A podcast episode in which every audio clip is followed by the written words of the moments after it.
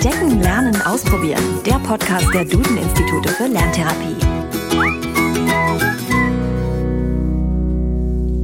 Hallo und herzlich willkommen zu einer neuen Folge von Entdecken, Lernen, Ausprobieren. Dem Podcast der Duden-Institute für Lerntherapie. Wir sind Janina Brade und Christian Schwarz. Schön, dass Sie zuhören.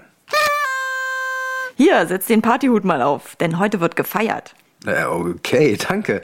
Äh, du hast dich ja sehr gut auf unsere Jubiläumsfolge vorbereitet. Aber natürlich. Diese Folge ist ja schließlich etwas ganz Besonderes.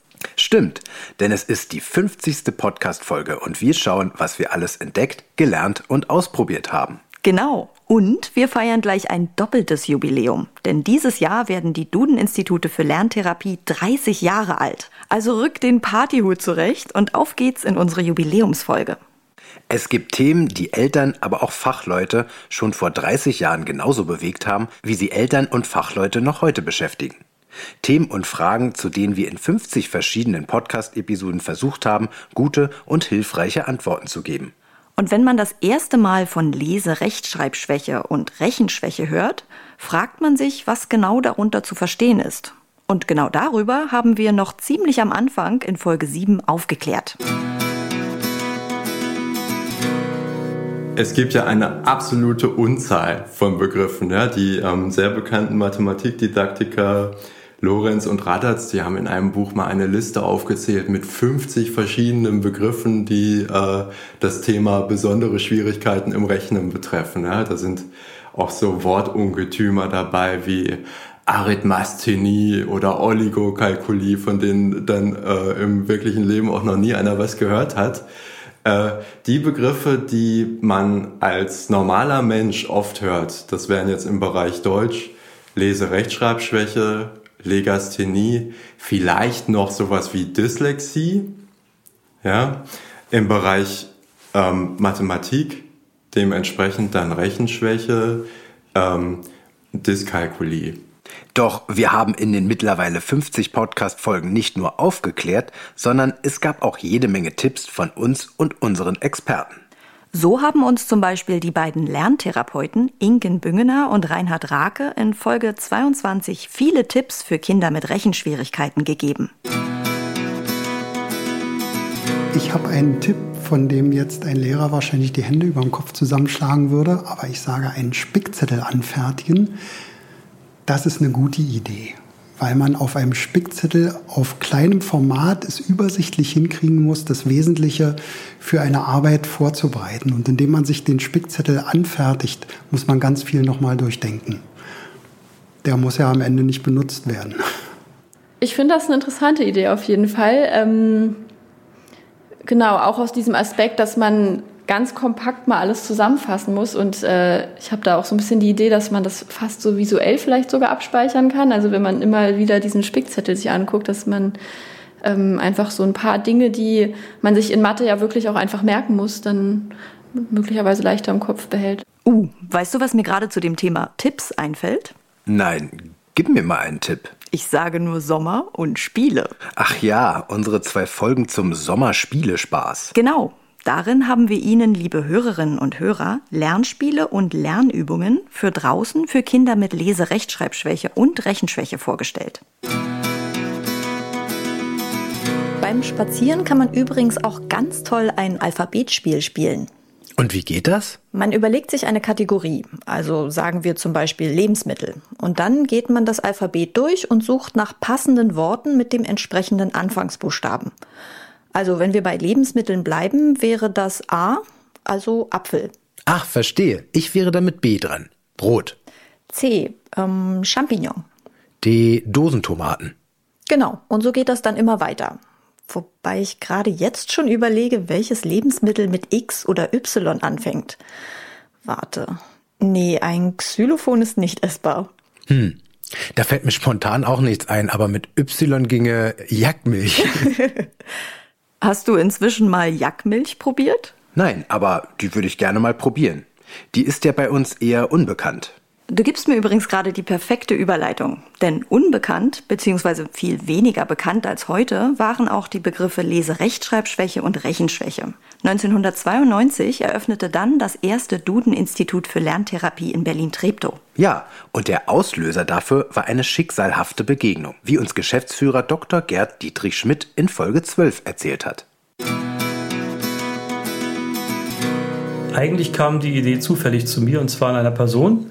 Äh, Dr. Andrea Schulz kam 1992 zu mir, hatte ihre Promotion fast fertig, eine Doktorarbeit zu, zur Arbeit mit Kindern, die extreme Lernschwierigkeiten in Mathematik haben und fragte mich, ob die Ideen, die sie da äh, gesammelt hat, äh, die Vorschläge, ob man die jetzt auch verwenden kann, um tatsächlich Kindern zu helfen und ob man so ein Institut gründen könnte, wo man mit solchen Kindern arbeiten kann. Und dann haben wir uns umgeschaut Sowas gab es noch gar nicht so weit verbreitet in Deutschland, schon gar nicht für Mathematik, also für Rechenschwäche, wenn schon noch eher für den Bereich, Bereich Leserechtschreibschwäche. Wir haben geschaut, dass sich eine ganze Reihe von Universitäten mit Forschungsfragen beschäftigt haben, wo solche Kinder therapiert wurden und einige ganz wenige private Einrichtungen. Und dann haben wir gesehen, da muss ein Bedarf da sein und haben 1992 das erste Institut äh, gegründet. Und für mich war das als Pädagoge pädagogisch spannend, äh, was sie dort rausbekommen habe. Und als Unternehmer erst recht. Äh, ich lebe ein bisschen nach der Devise Chancen erkennen und nutzen. Und das war wieder so eine Chance, ähm, eine Marktchance und vor allem eine Chance, Kindern und Jugendlichen zu helfen. Und dann haben wir gesagt, das probieren wir einfach mal aus. In dieser Folge haben wir mal einen Blick hinter die Kulissen der Duden-Institute geworfen und geschaut, wer hilft eigentlich Kindern mit Lernschwierigkeiten. Die Geschichte der Duden-Institute ist eine absolute Erfolgsgeschichte. Denn da die Lerntherapie so stark nachgefragt wurde und die Duden-Institute für Lerntherapie bundesweit Kindern und Jugendlichen mit Lernschwierigkeiten helfen wollten, entschieden sie sich dazu, ein Partnersystem aufzubauen. Und heute, also 30 Jahre später, gibt es die Institute mit ihren Franchise-Partnern an fast 90 Standorten in Deutschland und Österreich. Und für dieses Partnersystem gab es schon einige Auszeichnungen. So haben sie schon viermal in Folge den Igenda Award in Gold bekommen. Diesen erhalten nur Franchise-Unternehmen, die in anonymen Befragungen eine sehr hohe Zufriedenheit von ihren Franchise-Partnern bestätigt bekommen. Die Duden-Institute stehen damit auf der Premium-Liste der Top 20 Franchise-Systeme in Deutschland. Und 2019 gab es einen ganz besonderen Preis, den großen Preis des Mittelstands, bei dem besonders erfolgreiche mittelständische Unternehmen ausgezeichnet werden. Und 2021 folgte dann auch noch die Auszeichnung Franchisegeber des Jahres. So, nun aber genug gelobhuddelt. Die Duden-Institute für Lerntherapie waren offensichtlich schon immer in einer Vorreiterrolle und als solche natürlich lösungsorientiert. Als 2021 die Corona-Krise kam, wurde diese Lösungsorientiertheit auf eine ganz neue Probe gestellt. Das war nicht nur für die Duden-Institute eine große Herausforderung. Stimmt, für das gesamte Bildungssystem war das eine völlig neue Situation. Und durch Kontaktbeschränkungen, emotionale Belastung und auch den lückenhaften Unterricht drohen viele Kinder auch jetzt noch auf der Strecke zu bleiben. Eigentlich wie aus dem Nichts haben die Duden-Institute damals ganz zu Beginn des ersten Lockdowns schon direkt eine Online-Therapie entwickelt. Und mit der Online-Therapie haben die Duden-Institute 2020 einen großen und erfolgreichen Schritt gewagt. In Folge 2 hat uns daher Dr. Astrid Schröder unter anderem erzählt, wie sie die Entwicklung der Online-Therapie erlebt hat. Ähm, gleichzeitig haben wir jetzt aber eben wirklich auch viele Materialien entwickelt, die wir auch digital zeigen können, mit denen wir arbeiten können. Man kann über diese Funktion des geteilten Bildschirms eigentlich auch ähm, ganz unterschiedliche Aufgaben ähm, anbieten. Also wir können Texte lesen, ähm, Überschriften einfügen, Wörter markieren. Man kann kleine mhm. Bild- oder Wortkärtchen hin und her schieben. Es können Dinge gezeichnet werden. Und es ist sogar auch möglich, ähm, Spiele zu spielen auch da ähm, haben wir eigentlich auch wieder viel von den Schülerinnen und Schülern gelernt, die vielleicht manchmal doch auch ein bisschen erfahrener waren als wir im Umgang mit digitalen Medien. Und dann so ein Vorschlag wie, komm, wir spielen jetzt Memory, wo ich dachte, ups, wie soll denn das jetzt gehen? Ähm, äh, geht dann eben letztlich auch doch, indem man sich zum Beispiel beschreibt, ich nehme jetzt die Karte, die dritte von links oder so. Ähm, aber auch da haben wir wirklich jetzt angefangen, auch so digitale Arbeitsblätter zum Beispiel in Form eines Memories zu entwickeln, wo wir dann mhm. am Bildschirm anklicken können äh, und die jeweiligen Kärtchen hochheben können. Und etwas später haben wir dann nochmal nachgehakt, ob sich die Online-Therapie bewährt hat. Und ganz ehrlich, diese Folge Nummer 11 ist eine meiner Lieblingsfolgen. Das Interview mit Max und seiner Mutter ist mir, beziehungsweise ich glaube uns beiden, doch sehr in Erinnerung geblieben. Auf jeden Fall. Also wenn man dann das erste Diktat zum Beispiel zurückbekommen hat, wo nicht mehr, man hat ja mittlerweile wahrscheinlich daran gewöhnt, alles rot ist, sondern dann auch mehr Papier noch zu sehen ist, ist dann schon so ein schönes Gefühl. Dass Max heute selbstbewusster und viel sicherer beim Lesen und Schreiben ist, ist für seine Lerntherapeutin und seine Mutter das größte Geschenk. Und dabei hat Max in erster Linie Spaß bei seiner vom Jugendamt finanzierten Lerntherapie, erzählt uns seine Mutter. Ich war überrascht, wie viel, wie viel Spaß die Kinder haben. Also man denkt ja immer am Anfang, gut, Therapie hört sich ja irgendwie auch ernst, es ist ja auch eine wirklich ernste Sache. Aber dass, äh, dass Max gerne hingeht, dass er auch nach, also dann die Verlängerung anstand. Also ein Jahr wird ja erstmal bewilligt und dann war die Frage, verlängern war ja, nein. Ja, ich möchte, dass wir das weitermachen. Also ich möchte freiwillig einmal die Woche dahin gehen, obwohl ich jetzt ins Teenageralter komme und ich gehe da gerne hin. Und ja, ich möchte auch das online weitermachen. Ähm, das hat mich total überrascht. Also er wollte das ja auch, klar, äh, weil er auch eingesehen hat, dass er das, dass er das machen muss. Aber dass er es wirklich gerne macht, dass es auch Spaß macht und dass es auch für so eine, zu so einer Zufriedenheit sorgt. Und ich habe ganz am Anfang mal gesagt, immer wenn man aus dem Duden-Institut rauskommt, dann ist man irgendwie glücklich. Als Kind und als Eltern. Also ich weiß nicht, wie die das machen, aber es ist tatsächlich so. Also man geht immer mit einem Lächeln raus und denkt, hat irgendwie dieses, dieses schöne Gefühl im Bauch. Jedes Mal, wenn man dieses Gebäude verlässt. Da sich unser Podcast ja generell viel um das große Thema Lerntherapie dreht, haben wir dieses aus den verschiedensten Blickwinkeln beleuchtet. Ich erinnere mich da zum Beispiel an die Folge 31 zum Thema seelische Behinderung. Oh ja, das war eine sehr intensive Folge. Darin haben wir das Thema anhand der alleinerziehenden Mutter Anja Juchert und ihres Sohnes beleuchtet. Ihr Sohn hatte es mit einer Lese-Rechtschreibschwäche sehr schwer in der Schule. Lerntherapeutin und Institutsleiterin Brigitte Lindner hatte die beiden kennengelernt, als er in die zweite Klasse ging. Er konnte also noch nicht schreiben. Er hat Buchstaben aneinander gefügt, aber andere konnten nicht lesen, was er eigentlich zum Ausdruck bringen wollte. Und das ist furchtbar. Also für das Kind furchtbar, nicht für die anderen. Die können ihn ja auch fragen, dass er es mündlich sagt. Ne? Und mit dem Lesen hatte er auch große Schwierigkeiten. Und trotzdem stand immer wieder die Forderung in der Schule, du musst, du musst und du musst üben. Und eigentlich ist das Kind auch nur zu faul. Und ich habe damals die Feindiagnostik bei uns durchgeführt und hörte da, dass er Folgendes geäußert hat. Es wäre vielleicht besser, wenn ich nicht mehr da wäre, da ich so dumm bin. Ich hasse die Schule und weil die Schule mein Leben ist, hasse ich mein Leben. Solche Worte von einem Kind, das erst in die zweite Klasse geht, zu hören, ist hart. Frau Lindner hatte daher schon früh den Verdacht, dass hier höchstwahrscheinlich eine seelische Behinderung vorliegt. Seelische Behinderung ist ja vor allem im Zusammenhang mit der Finanzierung einer Lerntherapie wichtig. Wie das genau mit einer staatlichen Finanzierung funktioniert, darum dreht sich alles in Folge 16. Vielleicht hier auch noch einmal der Hinweis. Unsere bisherigen Folgen sind und bleiben natürlich noch lange für Sie online.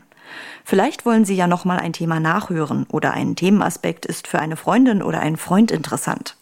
Am Anfang einer jeden Lerntherapie gibt es immer erstmal ein Diagnosegespräch. Und in Folge 45 durften wir bei so einem Gespräch einmal dabei sein. Das fand ich auch unglaublich spannend. Im achten Stock im Haus des Lehrers raucht Mimis Kopf. Konzentriert beugt sich die Zehnjährige über ein Blatt Papier, auf dem verschiedene geometrische Formen abgebildet sind. Mimi hat eine Rechenschwäche. Wo genau sie steht, also wo ihre Stärken und Schwächen liegen, das will Lerntherapeut Reinhard Rake im Diagnosegespräch herausfinden. Ich will von dir erst mal wissen, was ist das für eine Figur? Das? Mhm. Drei Ecken umgekehrt. Ja, es ist einfach ein Dreieck, genau. Was ist das?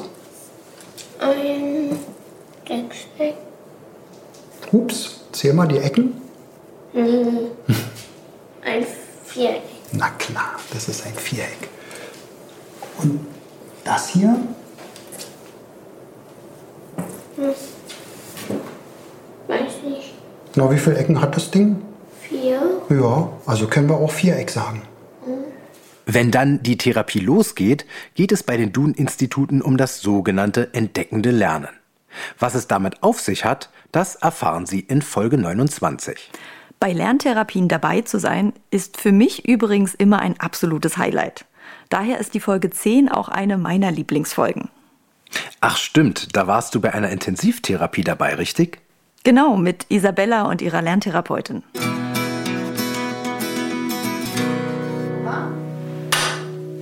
Noch nicht. Bis das kaputt geht.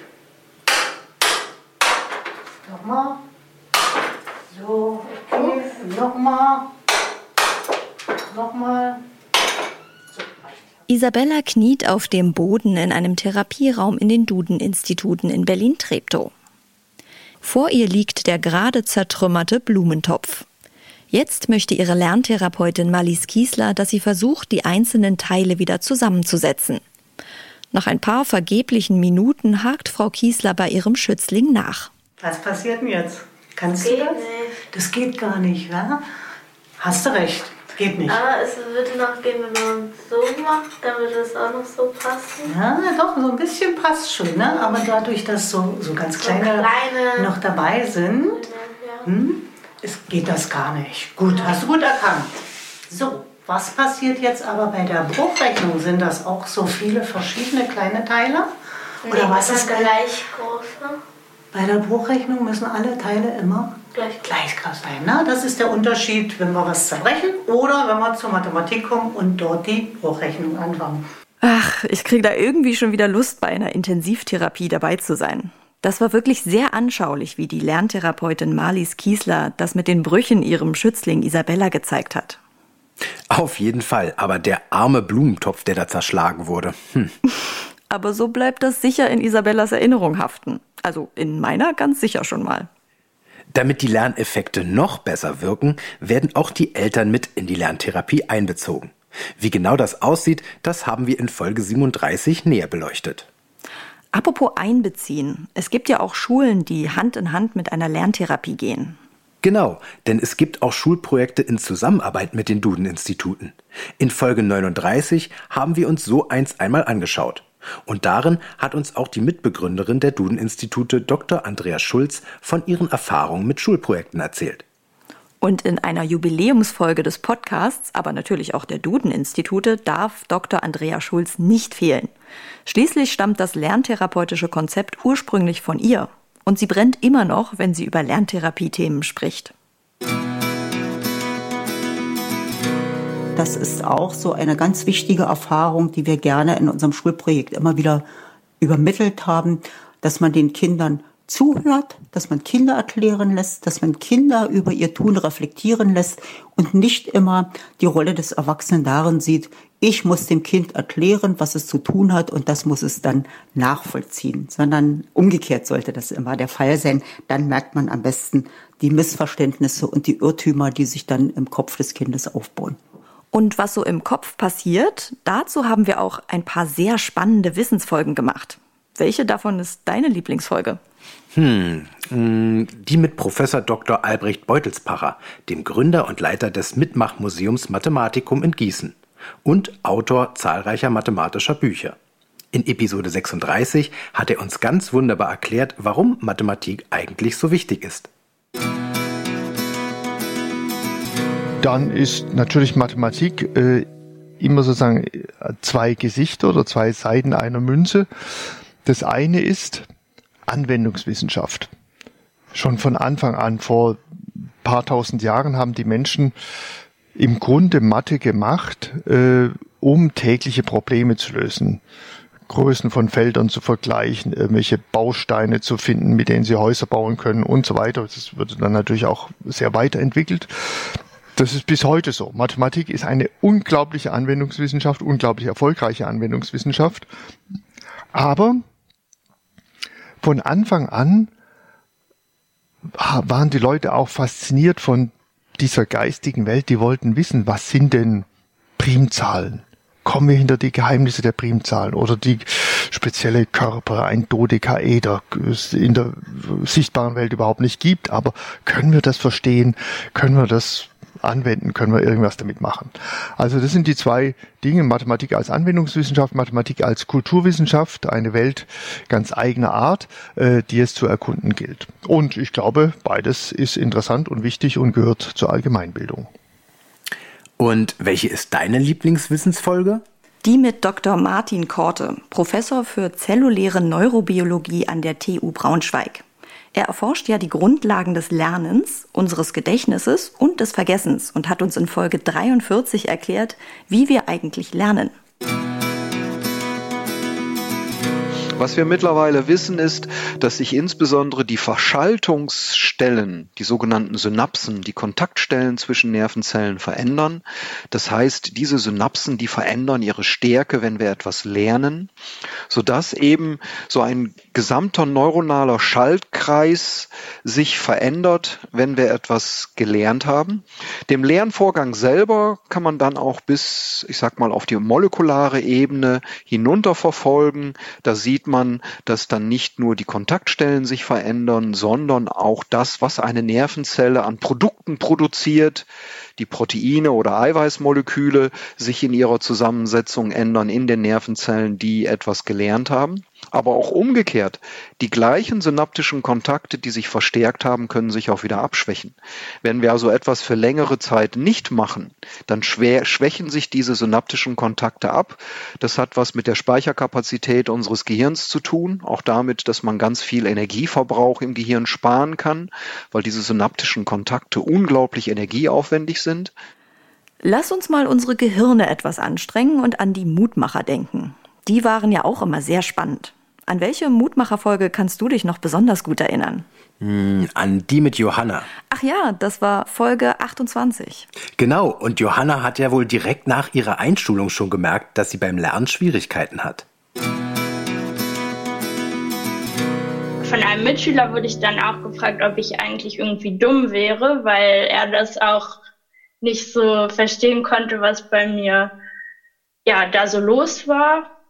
Und genau, dann eine Sache, an die ich mich immer noch gut erinnern kann, ist, dass ich zu Hause mit meinen Eltern eben auch lesen geübt habe. Und da war ich eben so zweite Klasse, saß bei mir im Hochbett zu Hause und habe aus unserem Deutschbuch vorgelesen und da war so ein Wort, das ich erfassen konnte, was es bedeutet. Das mhm. war SOS. Und ich war halt froh, dass ich es erkennen konnte, dass es ein Wort ist, das kann ich lesen, habe SOS gelesen. Was natürlich nicht richtig war, weil ausgerechnet dieses Wort man eben nicht zusammen liest, sondern aus einzelnen Buchstaben besteht und das eben dann nur SOS zu lesen ist. Genau, daran habe ich das gemerkt, eben so in der, ab der zweiten Klasse besonders doll. Für mich war das Gespräch mit Katharina in Folge 6 etwas ganz Besonderes. Sie hatte früher eine Rechenschwäche und hat dann nach der Lerntherapie tatsächlich ihre erste Eins in einer Mathearbeit geschrieben. Davon hat sie mir ganz begeistert erzählt. Die habe ich noch, aber die hängt nicht bei, meiner, bei mir in der Wohnung, die äh, liegt bei meinen Eltern quasi. Aber diesen Ausdruck hatte ich tatsächlich sehr, sehr lange in meinem Kinderzimmer noch hängen. Also ich war wirklich, ich, also es war so utopisch, dass ich jemals eine Eins in Mathe haben würde. Also da habe ich Hätte mich jemand, keine Ahnung, vor, keine Ahnung, 15 Jahren gefragt, hätte ich gesagt, nee, also eine einzelne Mathe, das kriege ich niemals. Und als ich dann dieses, also ich konnte es eigentlich nicht glauben, als ich diese Mathearbeit in der Hand hatte. Ich bin fast wirklich aus allen Löchern gefallen. Also das war schon echt, es war einfach ein total irres Gefühl, irgendwie so eine Eins in Mathe. Also es war echt, also war richtig ja. aufgeregt zu dem Zeitpunkt. Und dann beendest du noch deine Schulkarriere mit einem 1,5er Abischnitt. Auch nicht schlecht. Ja, das äh, finde ich auch verrückt im Nachhinein. Kann ich auch nicht glauben. Okay, genau, dann kommen wir doch mal zu deiner heutigen Situation. Du studierst ja Architektur, was ja nun wirklich ähm, Mathe, sehr viel Mathe beinhaltet. Ähm, wie geht's dir denn heute? Ich bin sehr zufrieden. Äh, ich fühle mich, fühl mich wohl. Ich habe eigentlich keine Probleme mehr mit Mathe. Also zumindest äh, nicht in dem Sinne wie früher, hier und da vielleicht mal, aber ich glaube, es ist normal. Es ist schon beeindruckend, was Lerntherapie alles bewirken kann. Auf jeden Fall. Daher haben wir ja auch in verschiedenen Folgen über diesen Beruf gesprochen. In Folge 18 haben wir zum Beispiel erklärt, wie man eigentlich Lerntherapeutin bzw. Lerntherapeut wird. Und in Folge 33 haben wir durch die angehende Lerntherapeutin Tiffany Arndt einen Einblick in die praktische Weiterbildung bekommen. Als erster praktischer Teil der Weiterbildung durfte sie sich zu Kollegen mit in die Therapiestunde setzen. Die Hospitationen waren super interessant, weil ich am Anfang tatsächlich gedacht habe, oh, man spielt ja die ganze Zeit mit den Kindern, man wird, für, man wird fürs Spielen bezahlt. Das ist ja toll. Was für ein toller Beruf. Ich werde dafür bezahlt, mit Kindern zu spielen. Also natürlich lernt man danach, dass, danach, dass es nicht so ist. Also man, man denkt sich schon eine ganze Menge bei diesen Spielen, auch wenn es das Kind nicht so mitbekommt. Ähm, das war aber sehr erstaunlich für mich, weil ich ja viel auch vorher gearbeitet habe, also sehr viel und eben auch Nachhilfe gegeben habe, wo, wo der Druck von außen natürlich auch ein ganz anderer ist und habe auch aber sehr schnell bei den Hospitationen gemerkt, dass da ein ganz klares Konzept dahinter steht. Also das merkt man dann schon ab der zweiten oder dritten, wenn man denkt, ah, okay, die Struktur ist schon sehr klar und auch sehr klar so das Ziel, was da eigentlich erreicht werden soll, auch wenn es den Kindern in dem Moment vielleicht nicht, also so ein bisschen spielerisch vermittelt wird. Ach, spannend. Und zum Schluss möchte ich dazu noch Folge 48 erwähnen. Denn in dieser habe ich sogar in den Berufsalltag einer Lerntherapeutin reinschnuppern dürfen. Dafür habe ich Lerntherapeutin Patricia Purat einen Tag lang begleitet. Deswegen würde ich dich gerne kurz einfach mal fragen, was du so allgemein als Lerntherapeutin am liebsten machst.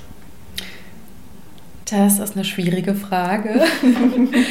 ähm, also natürlich total gerne Lerntherapien, mit den Kindern wirklich zusammenarbeiten. Ähm, aber da gehört ja auch mehr dazu als nur in Anführungsstrichen die Lerntherapie an sich. Mhm. Da muss die Familie mit einbezogen werden, man nimmt Kontakt zur Schule auf. Und ich glaube einfach, dass das als Gesamtpaket, was es, was es eben auch abwechslungsreich macht, so ein Arbeitsalltag, das ist so das Schönste. Besser kann man doch nicht abschließen. Das war unser kleiner Rückblick. Es ist schon Wahnsinn, was wir alles in 50 Podcast-Folgen entdeckt, gelernt und ausprobiert haben. Welche Podcast-Folge hat Ihnen, liebe Hörerinnen und Hörer, denn am besten gefallen? Schreiben Sie uns das gerne auf Facebook oder Instagram unter dem Post zu dieser Folge. Das können Sie natürlich auch gerne noch machen, wenn Sie diese Folge erst später hören. Den Post finden Sie immer unter dem Veröffentlichungsdatum der jeweiligen Podcast-Episode auf Instagram oder Facebook. Uns erreichen auch immer wieder Nachrichten von Menschen, die sagen, wie hilfreich dieser Podcast für manche Hörerinnen und Hörer ist, um Kinder mit Lernschwierigkeiten besser zu verstehen und ihnen zu helfen. Und das geht uns natürlich nahe, denn dafür machen wir diesen Podcast in aller allererster Linie. Also vielleicht kennen Sie ja jemanden, Freunde oder Verwandte, denen unser Podcast auch eine echte Hilfe sein könnte. Empfehlen Sie uns doch gerne weiter oder teilen, liken und bewerten Sie uns. Und an dieser Stelle wollen auch wir einmal ganz herzlich Dankeschön sagen. Danke an all die treuen Hörerinnen und Hörer. Unbedingt. Und wenn Sie noch Fragen, Probleme oder Themenwünsche rund um das Thema Lerntherapie haben, dann können Sie uns natürlich auch gerne eine E-Mail schicken. Alle Wege, uns zu erreichen, finden Sie natürlich auch noch einmal in den Show Notes. Das war die vorerst letzte Folge von Entdecken, Lernen, Ausprobieren. Denn wir legen eine kreative Pause ein. Die 50 Folgen rund um das Thema Lerntherapie haben uns unglaublich viel Spaß gemacht. Hören Sie doch in der Zwischenzeit in diese 50 Folgen rein, die weiterhin über unsere Website und die verschiedenen Podcast-Kanäle abrufbar sind. Wir wünschen allen Hörerinnen und Hörern auch weiterhin viel Freude beim Entdecken, Lernen und Ausprobieren. Bis, Bis dahin, machen Sie es gut.